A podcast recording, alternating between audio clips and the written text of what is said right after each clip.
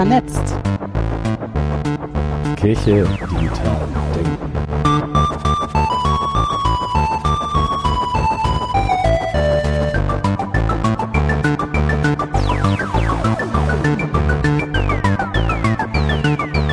Hallo Timo. Hallo Steffi.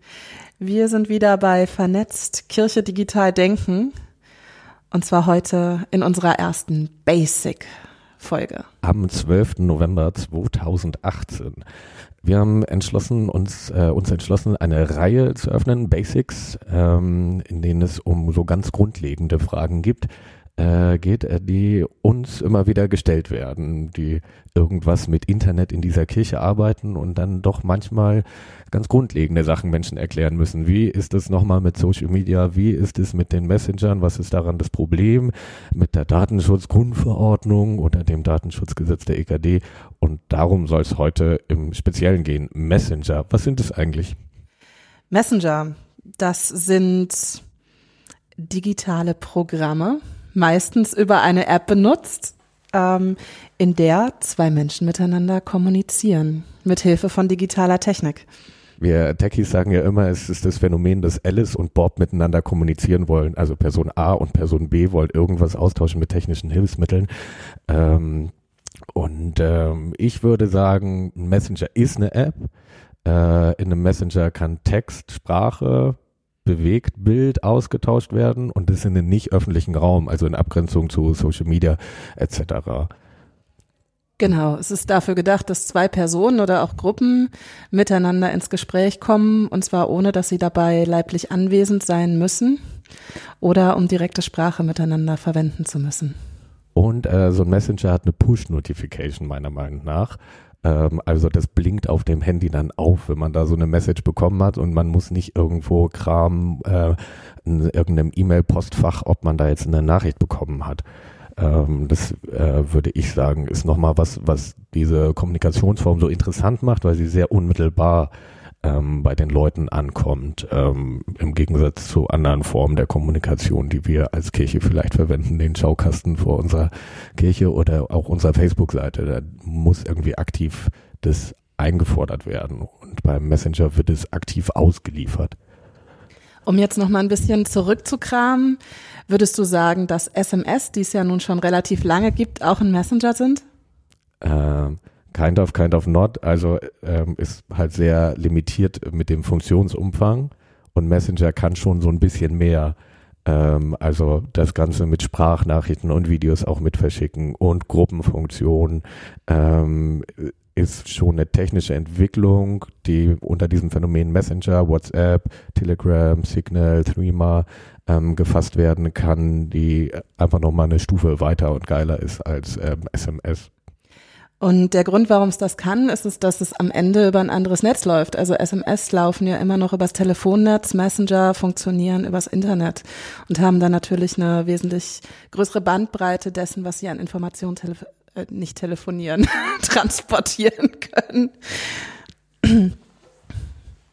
Und ähm, Messenger ist für viele Menschen automatisch WhatsApp. Das sagt zumindest die Zahlen.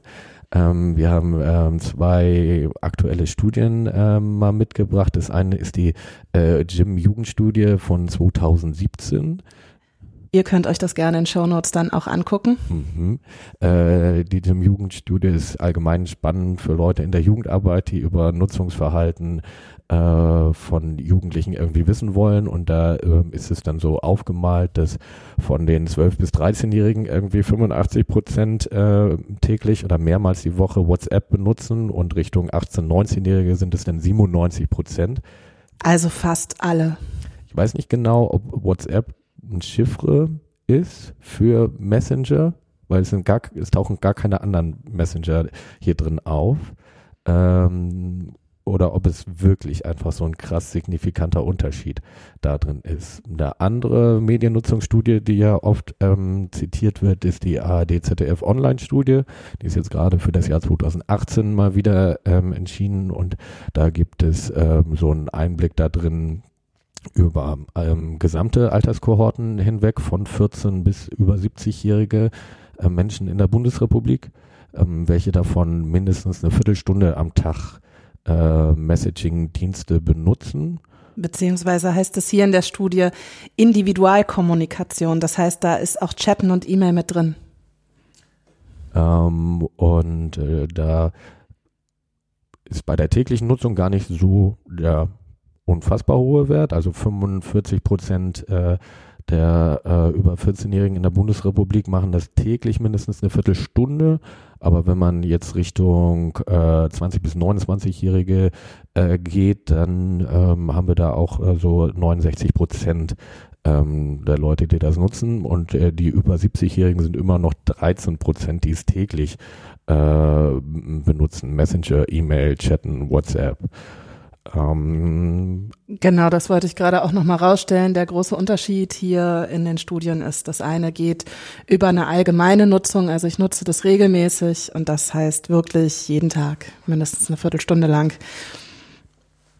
Ja, also es ist grundsätzlich ein verbreitetes Phänomen, äh, wo wir natürlich eine gewisse ähm, Steigung bei jungen äh, Nutzenden haben, aber ich finde Messenger ähm, gerade auch ein starkes Phänomen, was ähm, intergenerational funktioniert. Ähm, und das Spannende bei äh, Messengern ist auch dieser Netzwerkeffekt. Also wir kennen das von Social Media Networks wie Facebook oder so. Ähm, ist irgendwie schön, wenn es jetzt noch einen Dienst gibt oder ein Kirche einen eigenen hat, aber wenn da keiner drauf ist, äh, dann bringt es nicht so viel und bei den Messengern nochmal viel stärker. Ich kann irgendwie zehn Messenger haben. Also ich habe ja sehr viele auf meinem Handy. Ja, ich auch.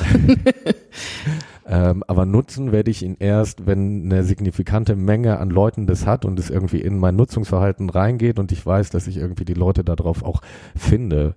Ähm, das ist so ein bisschen ähm, die Krux, äh, warum WhatsApp irgendwie auch so ein zentraler Player da drin ähm, geworden ist, weil irgendwie haben das viele Leute und äh, wir wollen mal ähm, den äh, Nutzungsvarianten irgendwie nachspüren, um das zu verstehen, warum ähm, das vielleicht auch so gut funktioniert. Wie ist dein persönliches Nutzungsverhalten von Messengern? Was machst du mit wem ähm, über welchen Messenger? Ich kommuniziere am allerliebsten privat über Messenger und versuche tatsächlich mich strikt aus großen Gruppen rauszuhalten, weil ich bei meinen Freunden immer mitkriege, dass sich da große Gruppenchats zusammentun, wo das Nachrichtenvolumen kaum noch zu überblicken ist und man seinen ganzen Tag damit verbringen könnte, nur die Nachrichten von den 50 Leuten, die in dieser Gruppe drin sind, äh, zu verfolgen. Das heißt, ich versuche mich wo überall möglich da irgendwie rauszuhalten.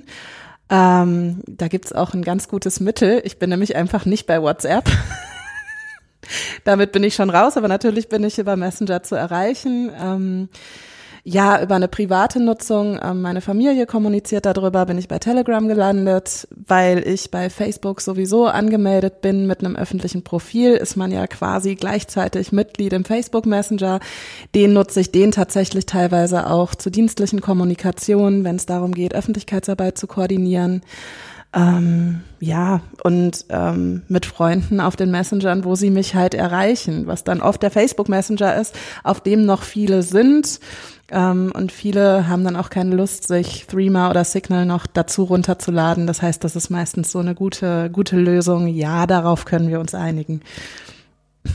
Und du? Bei mir ist ja das Lustige, dass äh, mein privates Handy äh, einen höheren Sicherheitsstandard genießt als mein dienstliches Handy.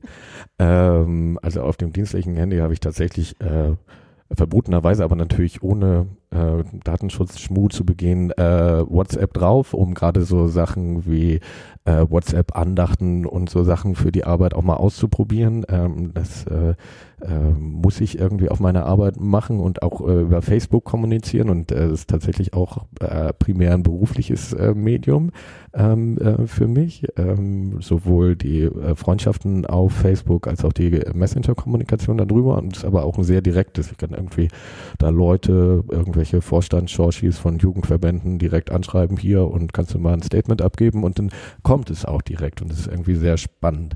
Ähm, privat benutze ich ähm, am meisten tatsächlich Signal ähm, und äh, habe irgendwie den Luxus, ein Umfeld zu haben, ähm, das das sehr stark benutzt, so für äh, äh, One-on-One-Kommunikation, ähm, also mit Leuten irgendwie wie SMS, nur mit äh, verschlüsselt ähm, und äh, mit äh, Bild und Video dabei zu haben und aber auch so ein bisschen Gruppen für so Freizeitaktivitäten, äh, für kulturellen äh, Kram.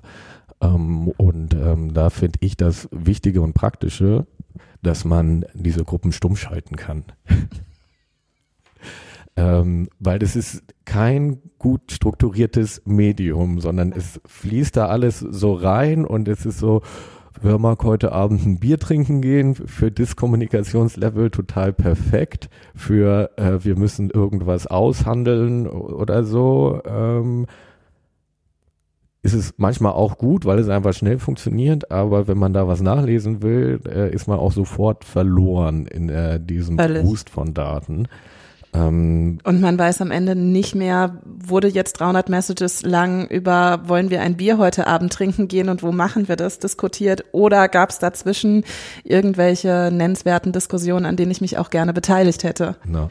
Was ich bei Signal sehr charmant finde, ist, dass man bei so Gruppen einstellen kann, dass die äh, Nachrichten nach einer bestimmten Zeit verschwinden, also nach einer Woche. Das ist halt jetzt nicht so super Security, also irgendjemand könnte die gespeichert haben, aber es macht so ein bisschen die Vergänglichkeit der Kommunikation deutlich und niemand hat den Plan, irgendwie da äh, ganze äh, Freundschaftsausflüge für ein Jahr im Voraus drin zu planen und zu dokumentieren, weil das würde eh im Chaos enden. Ähm, aber ja, und ich finde es tatsächlich sehr charmant und äh, ist ja auch, also die ganze Story-Geschichten bei Instagram und Facebook ist ja auch, dass mehr temporäre Inhalte auch mal ins Netz gegeben werden und dieser Bewusstsein darüber, ah, das Netz vergisst nichts, irgendwie auch in diesen Messengern sich abbilden lassen. Ich benutze so familiär Telegram. Lustig. weil ähm, das halt äh, die Mutter meiner Tochter irgendwie sehr gerne benutzt und äh, gerade mit Kindern ist es äh, äh, ja sehr cool, Messenger zu benutzen wegen Sprachnachrichten. Ich finde Sprachnachrichten sehr nervig, so Leute, die dann ihr in der U-Bahn ihr äh, Telefon so vor sich halten und sich dann so Schnipsel vorsprechen lassen und dann Schnipsel zurücksprechen und man ist so Teil der gesamten Kommunikation. Ähm, aber halt gerade bei Kleinkindern, die auch noch nicht schreiben können, ähm, ist es äh, schon ein cooler Modus, ähm, auch ähm, wenn man ähm, getrennt lebt zum Beispiel, ähm, den ähm, anderen ähm, Elternteil irgendwie teilhaben zu lassen. Und auch so, Telegram kann so schöne runde Videos äh, mit so Kurzsprechnachrichten, die alle sehr schick sind. Und es hat die ganzen bunten Sticker. Und das findet meine Tochter auch ganz hervorragend, äh, dass man Sticker und Smiley-Kaskaden ähm, verschicken kann ähm, dann äh, bekommst du dann so einen Blog mit so 300 Smileys. Äh, ich habe schon versucht, irgendwie zu fragen, ob man vielleicht so eine Geschichte damit erzählen kann, aber es ist äh, reine Ästhetikgeballer, äh, ähm, was da passiert. Und ähm, familiärer Gebrauch ist, glaube ich, schon ein entscheidendes Merkmal, warum Messenger sich so durchgesetzt haben. Also weil das in Kontakt bleiben auch mit Großelterngenerationen so ein relevanter Faktor ähm, darüber ist, sei es über Familiengruppen, sei es irgendwie direkt. Äh, mit meinen Eltern machen wir Videotelefone über Signal ähm, sehr gerne auch, ähm, weil ja, also es funktioniert. Es, also Skype soll mittlerweile auch wieder gut klingen, aber war äh, ja auch jahrelang letztendlich unbenutzbar für Leute, die so ein bisschen auf eine stabile Verbindung stehen und ein nicht knatterndes Ding. Ähm, und äh, da wurde in diesen Messengern einfach schon sehr viel an Technik jetzt reingeworfen, dass die meisten halt auch eine richtig gute Videotelefonie ähm, mittlerweile unterstützen. Ich habe immer die Frage, was eigentlich das neue Wort für Skypen ist, weil Skypen ist so ein Nutella-Begriff ähm, gewesen. Die Marke stand eigentlich für die Technik und ähm, ich hätte gesagt, äh, der Drops von Skype ist eigentlich auch schon längst gelutscht und äh, bin sehr für das Wort Videonieren. Videonieren. Ich kenne Videotelefonie, aber das ist ganz schön lang, das ja, Wort. Man muss da irgendwas äh, Sexieres draus machen. Ja, aber also ich fand es gerade interessant, dass du gerade familiär auch Telegram nutzt, ist bei uns auch so und äh, ja, anderes Anwendungsbeispiel, wir wohnen halt einfach mal 500 Kilometer auseinander meine Mutter, mein Vater, meine Schwester und ich. Und ja, wir sind auch mitunter viel beschäftigt, übers Jahr unterschiedlich. Klar telefonieren wir zwischendurch auch nochmal, das hat auch nochmal einen eigenen Wert, aber gerade auch das nicht lineare Nutzungsverhalten von Messengern ähm, tut uns manchmal gut. Also, dass wir gar nicht alle zur selben Zeit Zeit haben müssen, sondern dann antwortet jemand mal eine Stunde später, jemand vielleicht auch erst einen halben Tag später und gleichzeitig kann man Fotos, Nachrichten verschicken, ey, mir geht's gut, ich mache gerade tolle Sachen, guck mal hier, guck mal da. Ähm, das tun wir gerade so geht's uns. Ein zentrales Nutzungsverhalten ist, glaube ich, auch der, äh, das Austauschen von Bullshit. Ähm, also das ist kein Bullshit, wenn wir uns schreiben, dass es uns gut geht. Das ist meiner Mutter total wichtig. Aber gerade in so Familienchats kommt ja auch so, unterschiedliches generationelles Verhalten dadurch. Äh, also was äh, Eltern für angemessenen Content äh, in so Messenger-Kommunikation äh, erachten oder man selbst für äh, angemessen oder Unangemessenheit, äh, variiert so ein bisschen. Es kann auch mal aufeinander clashen und dann auch nerven und dann muss man manchmal ausschreiben, könnt ihr ein bisschen weniger von irgendwelchen lustigen Bildchen hier reinwerfen? Ja, wir sind tatsächlich noch relativ diszipliniert, aber wir tun es auch noch nicht lange. Wer weiß, wo das noch hinführt. Ja, aber es gibt auch noch andere Nutzungsmöglichkeiten. Ein paar hatte ich eben angedeutet, also zum Beispiel, wenn es darum geht, unsere Öffentlichkeitsarbeit jetzt hier für die ECBO zu koordinieren, nutzen wir häufiger ähm, den Facebook Messenger, auch tatsächlich, weil es da vor allem um Facebook-Inhalte geht, schicken uns ein paar Dinge rum und sagen, hey, wäre das was für heute für die Seite? Habe ich gerade gefunden.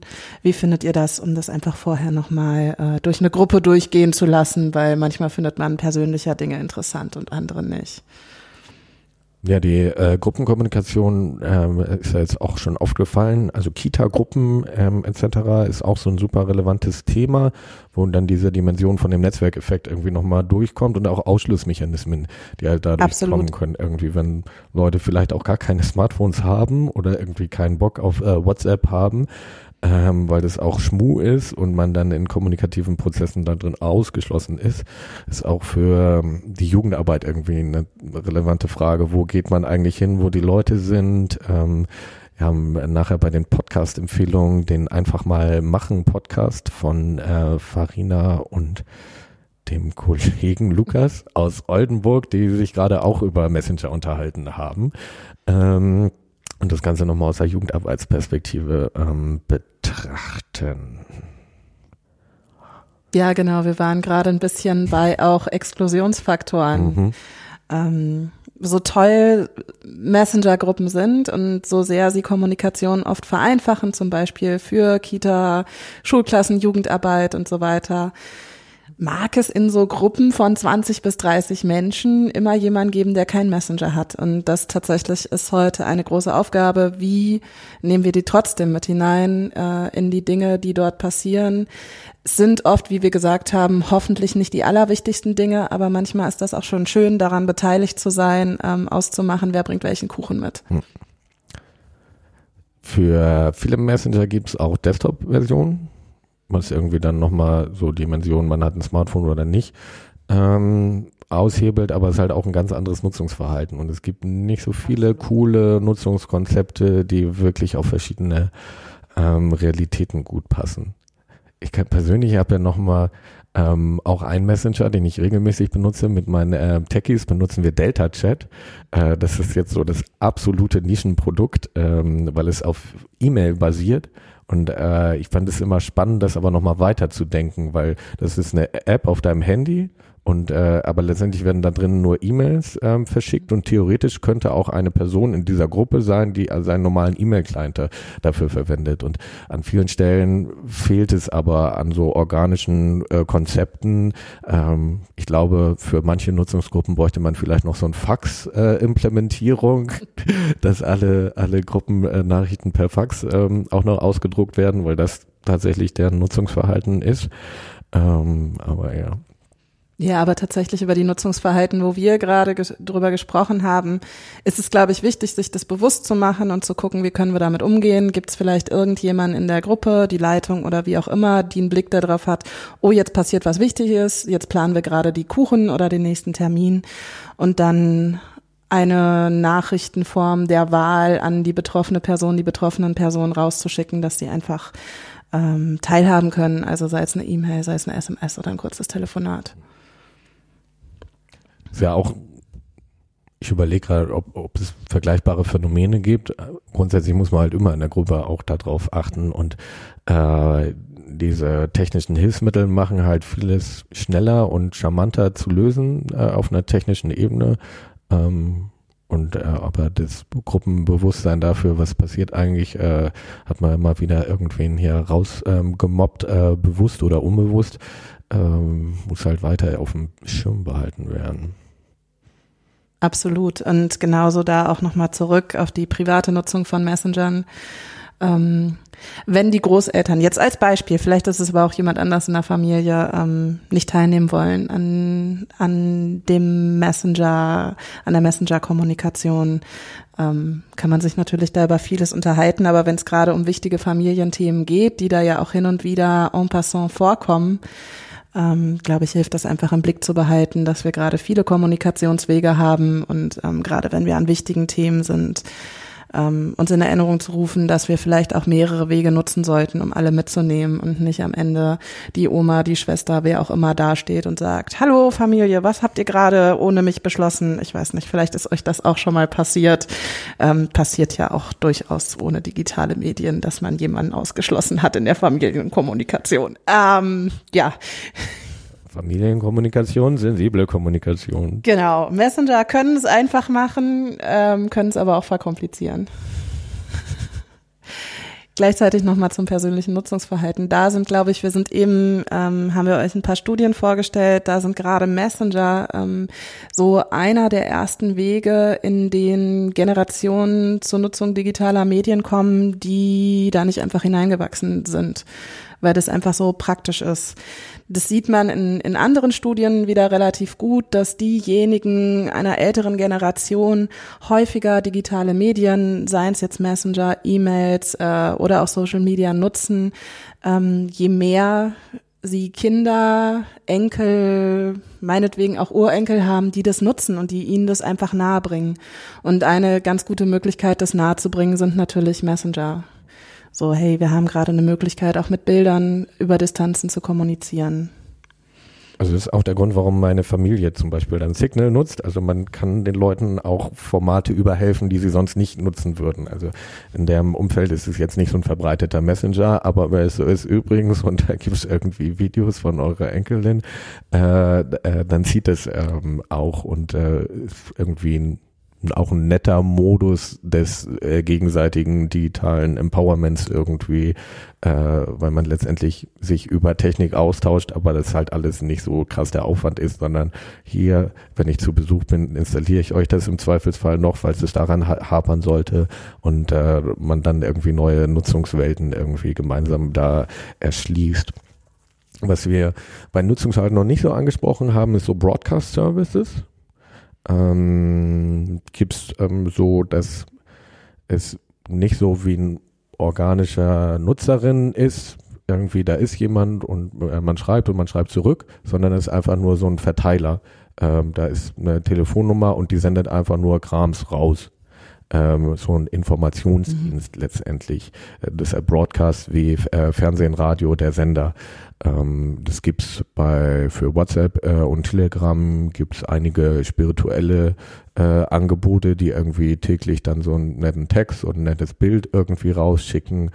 Ähm, das gibt's aber auch als äh, ähm, in der neuen Rechten ist irgendwie auch so ein Phänomen, ähm, dass äh, zum Beispiel identitäre Bewegung, ähm, als deren Social Media ähm, Kanäle dicht gemacht wurden, ähm, wo sind die sehr stark in so Telegram-Geschichten ähm, ausgewandert, äh, um eben diesen nicht öffentlichen Raum äh, für sich mit ihren Ausstrahlmedium zu bedienen. Ähm, und ist schon auch spannend. Äh, also es gibt auch fließende Modelle, wo es dann eher Richtung Gruppe übergibt. Ähm, und es ist aber auch ähm, eine datenschutzsparsamere Variante ähm, um vielleicht das Thema ähm, Datenschutz einzuleiten. Ich wollte gerade sagen, da hast du eine wunderbare Überleitung gefunden.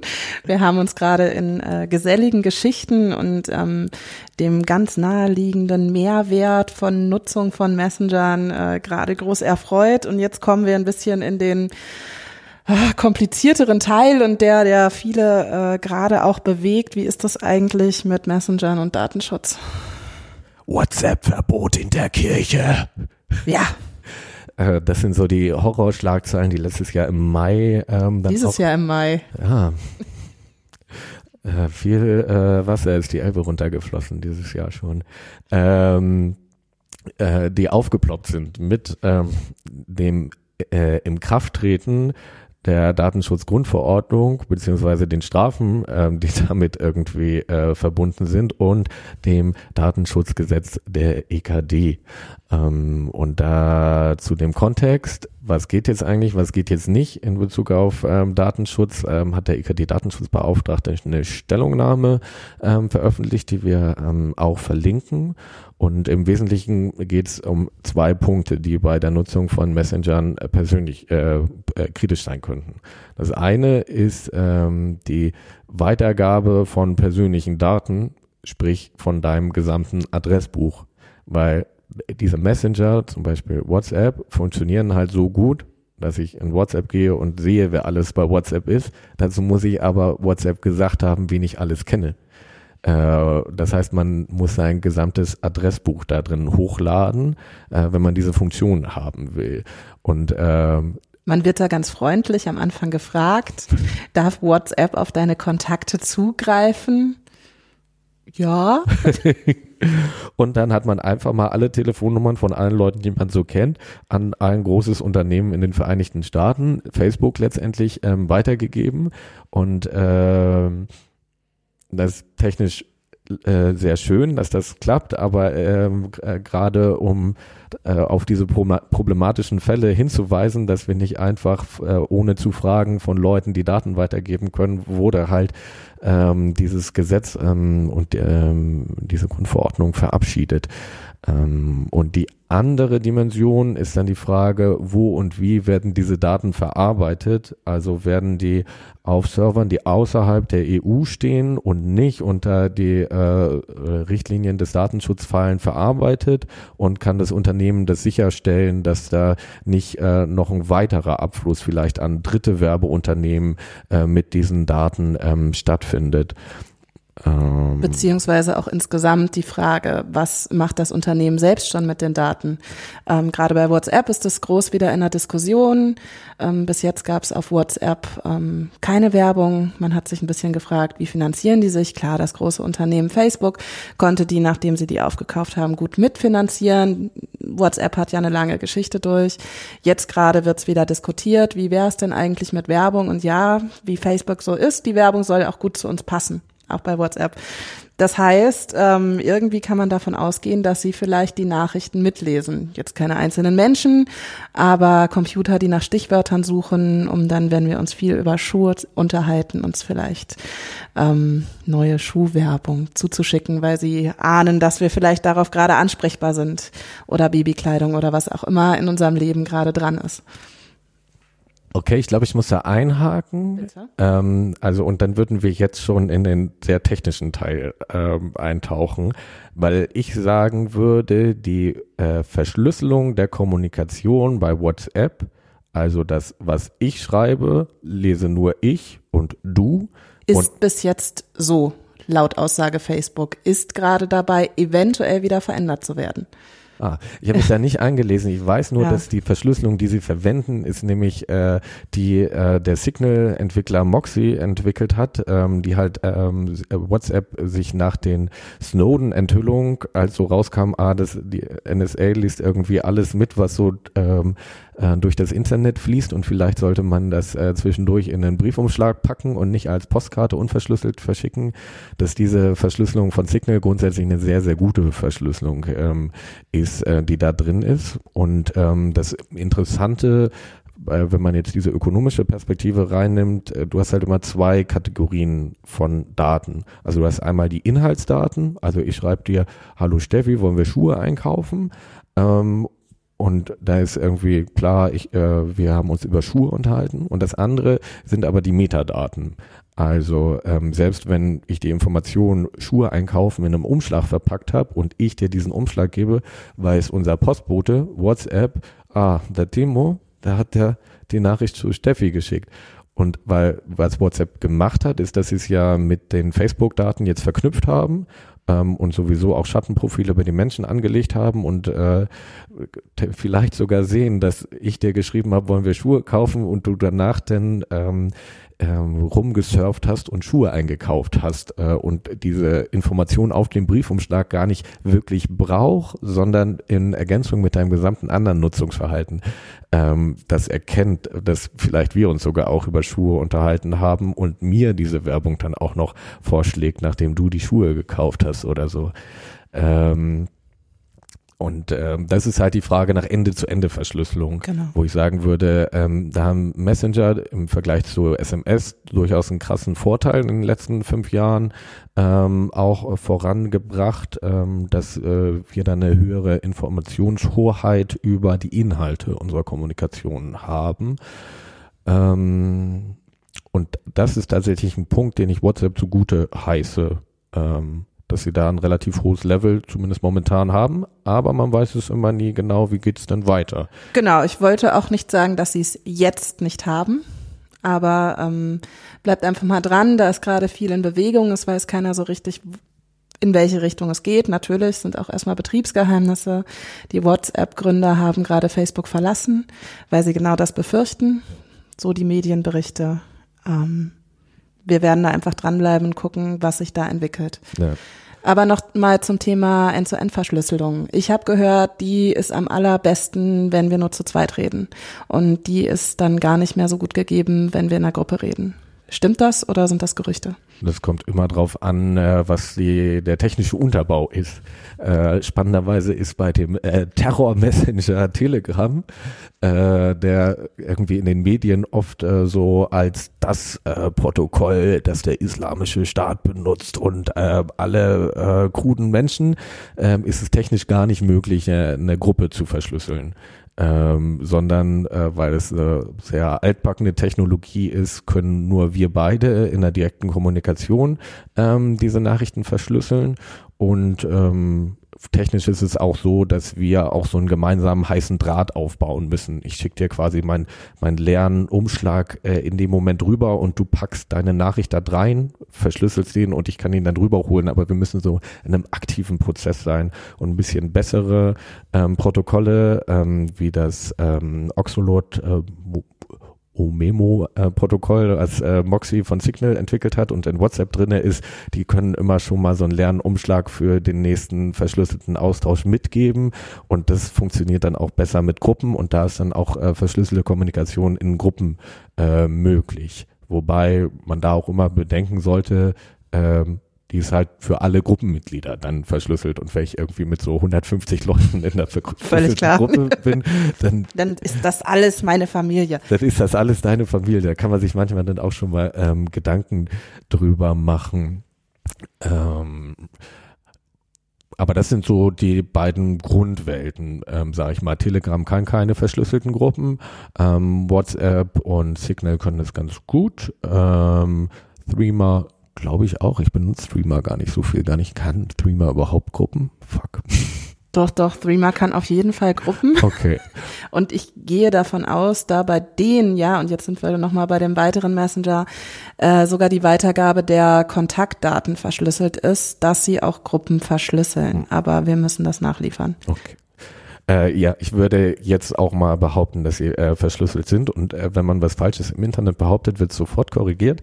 Äh, deshalb äh, belassen wir das äh, einfach erstmal dabei. Ähm, dann sind wir nochmal bei dieser Frage, ähm, was ist jetzt eigentlich problematisch? Äh, weil die Weitergabe von Inhalten ist, glaube ich, datenschutzmäßig gar nicht das Schlimmste äh, oder wird sich wenig darauf bezogen, sondern ähm, halt äh, die Weitergabe von äh, Kontaktdaten. Da haben wir einmal gesagt, bei WhatsApp ist es halt problematisch, dass es eingefordert wird. Ähm, und da gibt es jetzt gerade für den kirchlichen Gebrauch halt auch zwei mögliche äh, Formen, das Ganze zu umgehen. Ähm, entweder man hat halt ein Diensthandy, wo gar keine Telefonnummern drin eingespeichert sind. Ähm, Und, äh, oder nur die, die man explizit abgefragt hat. Die man explizit abgefragt hat. Oder man äh, ist äh, so ein bisschen äh, äh, ausgefuchst, wie äh, Lutz Neumeier zum Beispiel, und baut so einen kleinen Sandkasten äh, auf dem Telefon, in dem WhatsApp irgendwie dann so eingesperrt ist äh, und äh, gar nicht da rauskommt äh, und gar nicht äh, die technische Möglichkeit hat, auf diese Kontakte zuzugreifen und sie weiterzugeben. Ähm, da schicken wir nochmal so eine Anleitung rum. Oder genau, das jetzt kurz zu erklären, äh, ohne Bilder und einfach nur auf die Ohren ist zu kompliziert. Ich muss auch zugeben, ich habe es nur teilweise verstanden.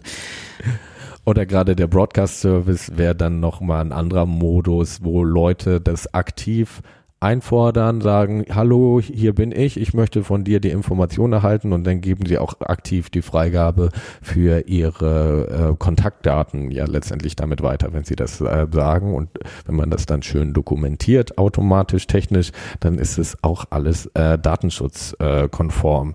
und dann ist nur noch das, was schwierig sein kann, die Frage mit den Servern äh, in Nicht-EU-Gebieten. Und ähm, da kommen jetzt so ein bisschen die anderen Messenger vielleicht auch mal zum Vergleich ins Spiel. Ähm, was ähm, ähm, Signal haben wir schon gesagt. Ähm, ich überlege, wie das ist äh, mit der Weitergabe von den Kontakten. Ich glaube, man kann es auswählen oder nicht auswählen, aber letztendlich ja. basiert es auch da drauf. Aber ich habe tatsächlich Signal nicht bei mir drauf. Also es nicht gestatten kann man immer. Es hm. ist die Frage, wie lässt sich der Messenger dann gebrauchen? Hm. Äh, es lässt sich dann gebrauchen, indem man halt die Leute dann einzeln ähm, anpingt äh, und dann erst feststellt, ah, sie können auch äh, Signal. Ähm, ja. Und äh, grundsätzlich ist Signal ein Open Source Produkt, ähm, also man weiß äh, sehr genau, was da unter der Haube drin steckt. Ähm, das ist ja auch die Frage, die schon angesprochen ist, wer steckt eigentlich hinter dem Unternehmen, welche Interessen sind da mit dabei? Und äh, der Merksatz, wie immer, wenn man nicht dafür zahlt, dann ist man vielleicht selber das Produkt ähm, im Sinne von äh, Werbezielen. Ähm, bei Signal ist auch eine kostenfreie Nutzung. Es ist halbwegs transparent, wie sie finanziert sind. Sie haben unter anderem, ich glaube, 50 Millionen äh, US-Dollar von dem WhatsApp-Gründer äh, bekommen ähm, für ihr, ihre Stiftungsarbeit, ähm, um ähm, das Programm ähm, weiterzuentwickeln. Und andere Stiftungen haben das gemacht und Signal tatsächlich einfach einen sehr hohen Anspruch an Sicherheit für Journalistinnen in Krisengebieten irgendwie auch äh, macht und ähm, darauf ihr gesamtes Konzept irgendwie basiert und sie dadurch viele öffentliche Mittel auch von den Vereinigten Staaten ähm, bekommen haben und man da aber auch weiß, was damit gemacht wird. Das ist halt ein Problem bei anderen Messenger, wenn man gar nicht so genau weiß, ähm, was sie da machen, ähm, dass äh, diese Sicherheit auch nicht ähm, von Dritten bewertet werden kann. Das andere, was bei Signal für Transparenz sorgt, ist, dass man die ganzen ähm, Programmierungsdaten einsehen kann. Das heißt, wer das kann, kann sich ganz genau darüber informieren, welche Programmierung liegt eigentlich dahinter, wohin werden Daten abgeführt, beziehungsweise wie werden sie wieder zusammengeführt, wie ist die Verschlüsselung. Man kann ähm, Signal auch komplett ohne Google-Dienste ähm, benutzen und wurde, ähm, weil es offen ist, auch von der Community dahingehend angepasst. Da wurde so ein ähm, Vorschlag gemacht, weil der Entwickler das äh, am Anfang nicht gut fand ähm, weil es Teil seines Sicherheitskonzeptes ähm, ist, das Ganze über den Google Play Store auszuliefern, äh, weil nur da die Updates irgendwie gewährleistet werden können etc. Und dann gab es da eine äh, längere Diskussion auf der ähm, GitHub-Entwicklerin-Plattform. Ähm, und dann wurde, glaube ich, am Ende sogar äh, kollektiv Geld ausgeschrieben, um diese Funktion zu implementieren, die er gesagt hat, das muss dann aber auch funktionieren und äh, das machen wir nicht, aber wenn ihr das uns baut, dann äh, nehmen wir das auf. Ähm, und so ein sehr interessanter Fall der Kommunikation, weil es schon so von den Entwicklern her, das ist unser Produkt und das ist unter unserer Kontrolle und äh, was nämlich, da wurde ein unabhängiger Client dafür gebaut und das fanden sie nicht witzig, äh, gar nicht witzig, ähm, den man äh, ohne Google benutzen konnte und ähm, aber es gab irgendwie so ein mehr oder weniger versöhnliches Ende äh, da drin, dass es dann ähm, aufgenommen ähm, wurde. Ja, wir sind gerade ein bisschen beim Durchgang durch die Messenger. Über WhatsApp hatten wir schon viel geredet. Ähm, da ist eins der großen Probleme. Ähm, es will mein Telefonbuch, schickt das auf einen Server in den USA und ich weiß dann nicht mehr so genau, was damit passiert. Und nicht alle haben mir gesagt, hey, finde ich total okay. Ähm, kann ich WhatsApp, ich habe es wie gesagt nicht drauf, kann ich WhatsApp auch nutzen, wenn ich keinen Zugriff auf mein Telefonbuch erlaube? Weißt Äh, du das? Ich habe es nicht getestet. Okay. Womit ich es getestet habe, ist mit Telegram, weil auch Telegram hat mich natürlich sofort gefragt, darf ich dein Telefonbuch haben? Und ich so, äh, nö. Dann habe ich leider festgestellt, ähm, in einem iOS-System, ich habe gelesen, äh, auf Android-System soll es anders sein, aber bei iOS kann ich dann nicht selektiv Kontakte erlauben, auf die es zugreifen kann, sondern nur ganz Ja oder Nein. Ähm, also habe ich Nein gesagt und dachte, ich könnte dann händisch Kontakte eintragen, kann ich nicht. Das heißt, ich muss tatsächlich zum ersten Mal immer angeschrieben werden. So kann ich dann aber auch zurückschreiben. Also wenn sich einmal jemand bei mir gemeldet hat, ähm, dann können wir kommunizieren. Ähm, so funktioniert gerade Telegram bei mir. Ja, und dann äh, können wir vielleicht zum Spitzenreiter bei der Frage äh, kommen, ist nämlich äh, Threema ähm, oder Threema. Ähm, die basieren nämlich nicht auf der Telefonnummer, äh, um Kontakte auszutauschen, sondern äh, ist eines der wenigen verbreiteten Protokolle, was einfach eine unabhängige Nummer davon macht. Das sind dann irgendwie diese acht kryptischen Zahlen oder so ähm, die Leute als Benutzernamen ähm, so stehen haben. Und zusätzlich ist es auch möglich, das mit der Telefonnummer zu verknüpfen, aber es ist auch möglich, das miteinander äh, zu trennen. Und deshalb haben viele Leute in ihrer Twitter-Bio vielleicht drinstehen, hier ist meine Threema-ID und darüber kannst du mich erreichen. Ähm, das ist halt nicht so sexy. Also es ist nicht so automatisch, sind dann alle Leute in deinem Kontaktbuch in Threema dann schon drin, wenn sie es nicht äh, mitgegeben haben, diese Information der Telefonnummer. Aber es ist halt technisch und datenschutzmäßig sehr sexy, dass es überhaupt möglich ist.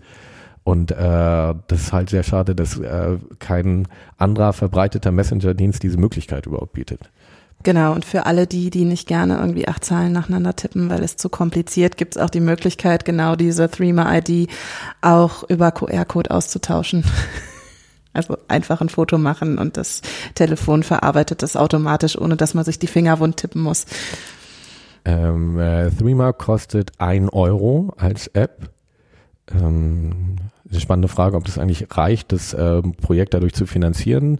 Ähm, und äh, dann wird immer gesagt, das ist eine Hemmschwelle. Ähm, und es gibt aber auch die Vorschläge, dass man zum Beispiel, wenn man seinen Konformandinnen irgendwie damit eine Gruppe betreiben will, dass, dann verteilt man halt Threema-Gutscheine zur Konfirmation oder zum Einstieg in den Konfirmationskurs, äh, dass äh, wir als Kirche äh, da in Vorleistungen in Anführungszeichen gehen und uns auch bewusst machen, dass die Dienste, die wir nutzen, irgendwie auch Geld kosten ähm, und äh, uns selber da aktiv in den Verbreitungsprozess irgendwie mit einbeziehen.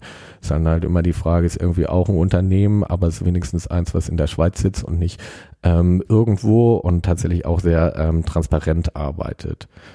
Ja, und mal umgerechnet auf die Kosten, die man einfach dafür ausgibt, eine Gruppe von Konfirmandinnen und Konfirmanden durchzubringen, äh, mit Kopien, ähm, Kreativmaterialien, Unterstützung für Gemeindefahrten und so weiter, ist ein Euro vielleicht gar nicht so eine große Größe.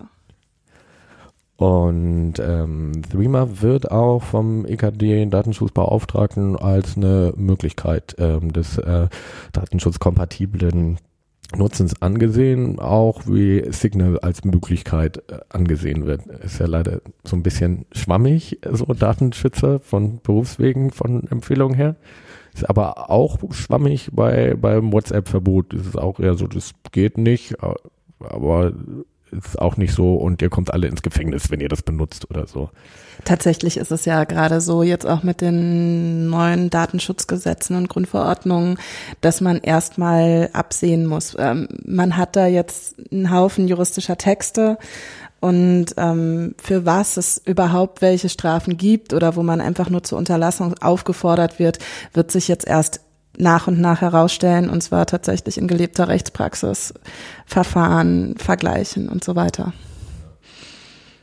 Was vom Datenschützer gefordert wird, aber sonst auch, ist ähm, von Leuten, die freie Software unterstützen, ist die Forderung äh, nach offenen Standards und freien Servern, die miteinander föderieren. Ähm, das ist äh, so ein bisschen eine schöne Traumvorstellung. Das äh, XMPP, früher mal Java genannt, ist ja ein Protokoll, was ziemlich oldschool ähm, ist und ähm, gerade dieses System aufnimmt, dass zum Beispiel Landeskirche, ähm, EGBO macht einen Server auf äh, in XMPP und die Leute in der Landeskirche können darüber kommunizieren. Die EGBO hat die Kontrolle über den Server und die Kirche in Baden macht auch einen Server mit dem gleichen Protokoll auf und dann können die miteinander eine Föderation eingehen und gegenseitig die Daten austauschen. Ähm, das ist grundsätzlich cool. XMPP macht aber leider keinen großen Spaß. Conversations ist eine nette Android-App dafür, aber Spaß ist anders. Ähm, und das Problem. Was heißt das? Ich kann nur Texte schreiben. Keine spaßigen Sticker. Keine spaßigen Sticker, das sowieso nicht. Ähm, ich fand leider auch, also die haben auch die ähm, von Signal entwickelte Verschlüsselung eingebaut und da ist es auch nicht so, es ist sofort gut, sondern man muss dann erst noch mal was klicken und man muss wissen, was man klicken muss. Und okay, also taugt für meine Oma nichts. Nee, für, für die Oma leider nicht und deshalb ist es auch ein bisschen schwierig mit der Implementierung in äh, äh, Kirchen. Aber ich finde es eine wichtige Frage, das mitzunehmen. Äh, könnten wir nicht auch für das Geld, was wir zum Teil raus ausgeben, äh, um uns Lösungen einzukaufen, äh, was äh, mitunter ja getan wird und auch also ordentlich ins Geld geht, äh, nicht auch für die Entwicklung von freien Standards irgendwie äh, da unseren Beitrag zu beileisten, die dann dadurch wiederum auch besser würden und Verbreitung fänden. Dazu bräuchte es aber halt auch wirklich eine konzentrierte gemeinsame Aktion, weil wenn dann 20 Landeskirchen 20 verschiedene föderative Standards haben, die jeweils miteinander föderieren könnten, aber nicht miteinander, ist auch wieder nichts gewonnen. Wäre ja schon geholfen, wenn es die lutherischen und die unierten Standards und die reformierten gäbe. Entschuldigung. Wir haben eine Messenger-Union. Ähm, Wir haben den reformierten Messenger. ähm, und das ist schon auch das Grundproblem dabei, dass wenn ich als Firma äh, über mein Protokoll die Hoheit habe, dann kann ich da sehr schnell Innovationen einbauen. Ähm, ich kann Sicherheitsfeatures anpassen. Wenn ich einen offenen Standard habe und auch will, dass die alten Versionen davon noch mit unterstützt werden, dann ist es ein bisschen schwerfällig. Aber es ist auch gut so eine Nicht-Aussage. Ja, ähm, aber, aber genau die Spannung, in der wir stehen, irgendwie möglichst eigenständig und schnell und immer vorne mit dabei zu sein oder zu gucken, wie machen wir ein faires Produkt, ein transparentes Produkt, ähm, bei dem möglichst viele mitgehen können. Und dann äh, will ich nochmal auf äh, den Geheimtipp Delta-Chat äh, zu sprechen kommen, ähm, der als Protokoll nämlich E-Mail verwendet und äh, ist nicht nur die tatsächlich revolutionäre Idee, einen Messenger zu machen, der E-Mail verwendet und irgendwie mit E-Mail-Programmen auch kommunizieren kann, sondern auch das Verschlüsselungsproblem von E-Mail. Das ist halt so PGP-Verschlüsselung. Mich kann man darüber erreichen, aber leider nicht so viele Leute, wenn man sich das so extra reinklicken muss. Und dann muss man immer sagen, hier ist mein öffentlicher Schlüssel und wenn ihr den habt, könnt ihr mir eine verschlüsselte E-Mail schicken und man muss immer diese Schlüssel austauschen. Und dieses Problem wurde äh, jetzt in den letzten Jahren versucht zu lösen mit dem Autocrypt-Ansatz, ähm, was diese notwendige Information nämlich in den E-Mail-Header reinpackt, also da, wo der Betreff und so äh, Kram drin versteckt ist und automatisch ähm, dieses Verschlüsselungsproblem äh, löst. Und das ist tatsächlich sehr sexy und äh, ich könnte mir das eigentlich richtig gut vorstellen, ähm, dass das mal größer wird, aber es ist auch noch eine, ein sehr junges Produkt, was ähm, auch von sehr wenigen Menschen ähm, bislang nur entwickelt wird. Ähm, aber man kann es durchaus produktiv einsetzen. Alle Freunde von ich probiere mal eine App aus, äh, weil mir das Spaß macht, dem sei es sehr zu empfehlen. Ähm, am besten sucht man sich gleich mehrere, mit denen man die, sie dann auch zusammen nutzt, ähm, weil sonst bringt es halt nicht so viel.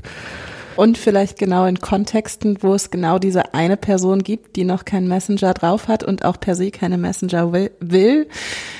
Ähm, und gucken, wie funktioniert das eigentlich, wenn einer nur über E-Mail da drin ist. Und äh, das Spannende bei Delta Chat ist halt auch, also man kann halt auch immer anders denken, weil ähm, da ist es nicht darum, möglichst super Security das zu haben, sondern möglichst vielen Leuten die Möglichkeit zu geben, grundsätzlich verschlüsselt zu kommunizieren. Ähm, und wenn in, in so einem Gruppenchat ähm, dann eine Person ohne diesen Verschlüsselungsstandard drin ist, dann ist dieser Chat dann sofort unverschlüsselt. Was man jetzt kritisch finden kann, aber den großen Vorteil hat, die Nachrichten sind weiter lesbar und es fällt dann einen auf und dann sagt einer, übrigens können wir das bei dir mal wieder richtig einstellen, dass deine E-Mail verschlüsselt ist und wir alle dann wieder verschlüsselt sind. Ähm, und solche Gedankenspiele auch mal zu machen, wie sehen Nutzungskonzepte aus, die ähm, andere ähm, Standards praktizieren, ähm, finde ich das Geilste an Delta Chat. Also, dass man den Horizont erweitert, ähm, auch ja, vom, vom Nutzungskonzept her. Ja, Ihr habt jetzt auf jeden Fall ganz viel zu denken, auszuprobieren, vielleicht auch noch eine Menge Fragen. Stellt sie uns. Also wir sollten vielleicht noch mal so äh, radikal, was ist jetzt gut und was ist jetzt schlecht? Also äh, WhatsApp ist gut von der Verschlüsselung, schlecht von dem Austausch von Daten und deshalb nicht so datenschutzkompatibel. Aber ist halt, aber gut von der Reichweite her. Ist aber gut von der Reichweite her. Ähm, Telegram ist gut von den Stickers.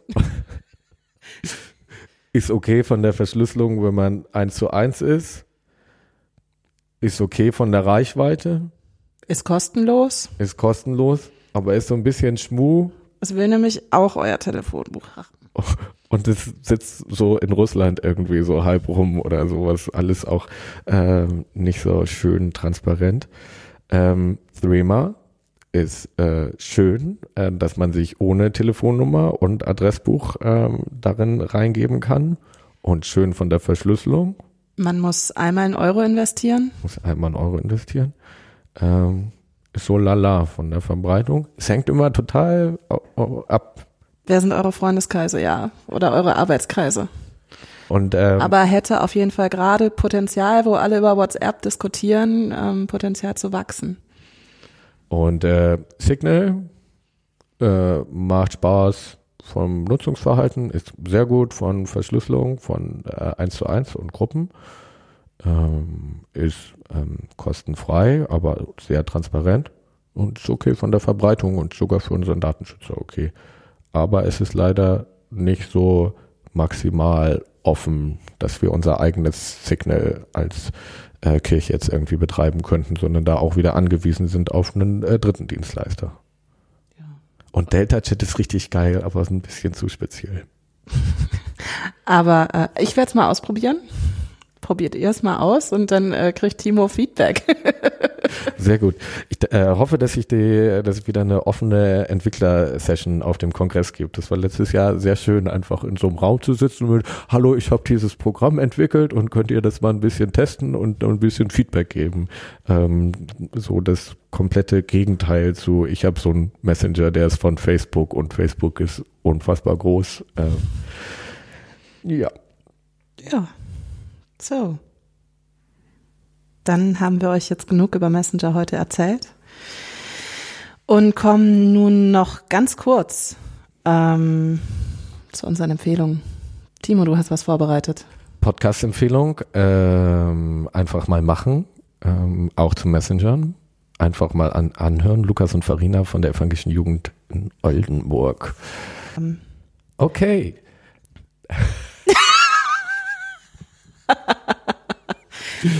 Ist, äh, ist äh, immer ein äh, ähm, Indikator dafür, dass ein Podcast geschnitten wurde, wenn einmal so okay äh, gesagt wird und äh, auf einmal so eine ganz andere Stimmung im Raum ist. Ähm, genau, wir haben nämlich gerade ein kleines Experiment probiert, ähm, was ihr aber erst in unserem nächsten Podcast zu hören bekommt. Uh, Cliffhanger. Uh. Das war's mit unserer ersten Basics-Folge. Wir haben versucht, ein bisschen strukturiert zu sein. Äh, Gebt uns auch gerne Feedback dazu. Einführungen zu geben. Ja. Ähm, vielen Dank. Äh, wenn ihr Wünsche habt für weitere Basics-Folgen, könnt ihr mal bitte erklären, wie ist eigentlich IPv6 definiert und warum brauchen wir das als Kirche und können wir nicht bei IPv4 bleiben? Oder was handfesteres wie, was ist eigentlich Twitter?